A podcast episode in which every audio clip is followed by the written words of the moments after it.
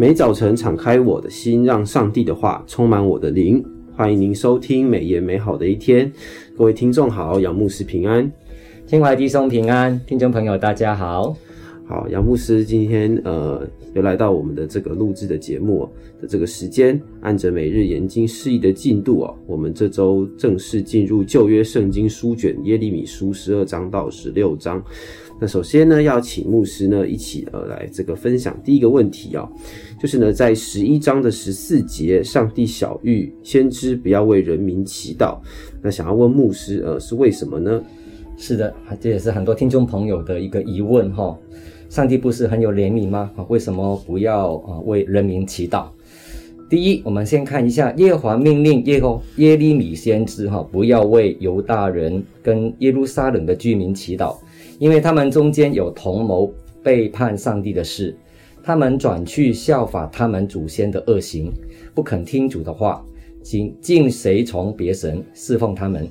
以色列家和犹大家违背了神与他们列祖所立的约，就是耶利米书十一章九到十节所提到的。这约是神将他们祖先从埃及地领出来，脱离铁炉的那日所吩咐他们的。约的内容是：你们要听从我的话，照我所吩咐的一切去做，这样你们要做我的子民，我也要做，我也做你们的神。哈，耶利米书十一章四节提的。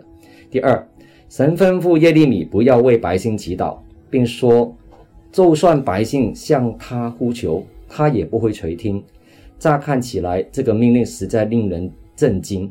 然而，时候到了，神就要显出他的公义，审判罪恶，犯罪的必吃苦果，受到应有的惩罚。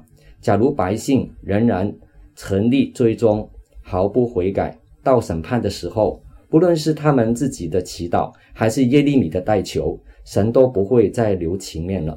他们唯一的盼望就是悔改，哀慟痛悔，离开罪恶，归向耶和华。如果我们尚未完全献身于神，不断祈求他的帮助，又有什么用呢？唯有我们完全献身于神，不再偏行自己犯罪的道路，神的祝福才会沛然降临在我们身上的。嗯。就是可以看到，就是耶利米这个在为犹大这个犹大人还有耶路撒冷的这个居民祈祷，因为他们就是犯了很多罪这样子。那想问想问第二个问题啊，就是先知预言这个犹大的荒旱时，百姓呢哀嚎悔改祈求神，可是呢神呢却不悦纳，而且要纪念呢他们的罪孽，追讨他们的罪恶。这好像哦让我们会觉得说，哎。这个神为什么要如此的这个愤怒呢？嗯，那因为人呢听从着这个假先知嘛，我们可以从经文中看到。是，那想问牧师哦，这个假先知在圣经当中，他们到底说了些什么？嗯，好问题。当时候的假先知常常对百姓说：“你们必不看见刀剑，也不遭遇饥荒。耶和华要在这地方赐你们长久的平安。”就是耶利米书十四章十三节所提的。耶利米说。百姓信了假先知的预言，以为神不会审判他们，会赐他们平安。耶利米恳求神监察，百姓仍然是受了误导，才错错误的行恶哈。但神说这些假先知不是奉他的命命令说话的，他们也一样将受到审判。而那听信假预言的，仍然不能免除审判。耶利米书十四章十六节所提的，可见人需要为自己的愚昧选择做负责，不可推卸自己当负的分辨责任。唯有在安逸怠惰的群众当中，败坏的宗教领袖才有空间深入迷惑他们。第二，为什么假先知可以得到百姓的信任和支持呢？因为这些先知懂得投人所好，就是投投其所好，专说人们爱听的话。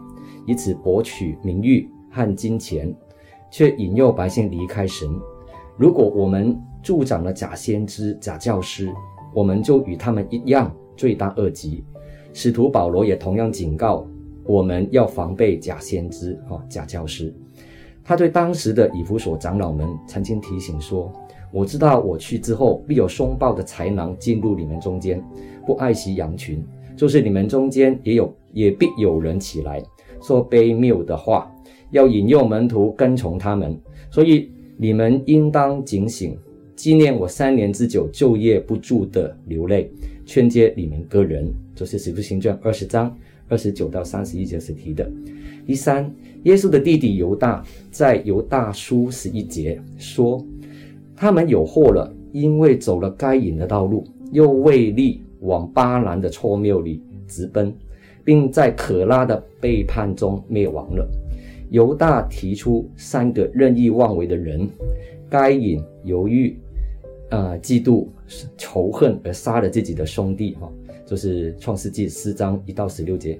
巴兰为了牟利，不是为了顺服神的命令而说预言。民数记二十二章到二十四章所提的。可拉背叛神命定的领袖，企图自己滥权。好，民书记十六章一到三十五节所提的，指出骄傲、自私、嫉妒、贪婪、权欲、漠视神旨意的行为，都是假教师的写照。嗯，这段我觉得哈，呃，有一个很特别的点，就是呢，这个假先知呢，他们说的其实是平安的消息。嗯，但是这个平安的消息，因为仍然不出于神，是，所以呢，就算是内容上好像是讨人的喜悦的，但是呢，其实只要不是出于神的话，那就是做假见证。没错。那从圣经上也可以看到，哈，做假见证、假传神的话，对，在上帝的眼中是一件非常非常严重的事情。是的。好，谢谢牧师。那我们再进到第三题哦，就是呢，这个所以耶和华对先知说，虽有摩西、撒母耳在面前代求。神的心也不顾惜这百姓，哇，这是一个很严重的一个语句哦。那神命定灾祸必会临到，神的命定四样害他们，这些灾祸的目的是什么？哦，神命定四样的灾祸哈，会临到犹大的百姓。这四样的灾害是什么呢？就是在耶利米书十五章二节所提到的：定为死亡的必致死亡，定为刀剑的必被刀杀，定为饥荒的。必遭饥荒，定为掳掠的必被掳掠。美言的作者刘兴之牧师在十月十九号的研经释义里面有指出，犹大将成为悲惨的世界。经文描述看到悲惨世界的景象：死亡、战争、饥荒跟掳掠。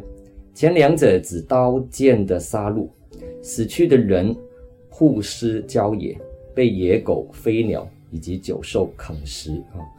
活着的人四处窜逃，或被掳至异异乡，敌人赶尽杀绝啊！这是耶利米书十五章三节所提的内容。第二，耶利米书十五章七节有提到：“我毁灭他们，他们仍不转离所行的道。”啊，然后十五章的第六节：“你弃绝了我，转身退后，因此我伸手攻击你，毁灭你。”我已怜悯到厌烦了，这是耶和华说的。所以审判是用尽方法，就是神用尽了方法，百姓仍然不愿意回转，不得已的一个手段，目的是让他的选民因为感受到神的可畏而转向神。百姓如果早早的听从先知的警戒而悔改，也就不会面临严严厉的审判了。神不听耶利米的代祷。因为实际上，百姓并不如耶利米所说的那样渴望神同在的平安，以及从神来的医治。他们继续，呃，行恶哈，就说明了他们的内心是如何的啊。第三，神的愤怒不断的积蓄哈，而百姓的态度仍然是啊，第十五章第六节所提到的气绝了我，转身退后。并没有以悔改的行动消除神的愤怒，因此神说了：“我已怜悯到厌烦了。”哦，就是耶利米书十五章六节所提的意思，就是说我无法再施怜悯了。神要用一切有效的方法，让他的百姓能够成为荣耀他的子民。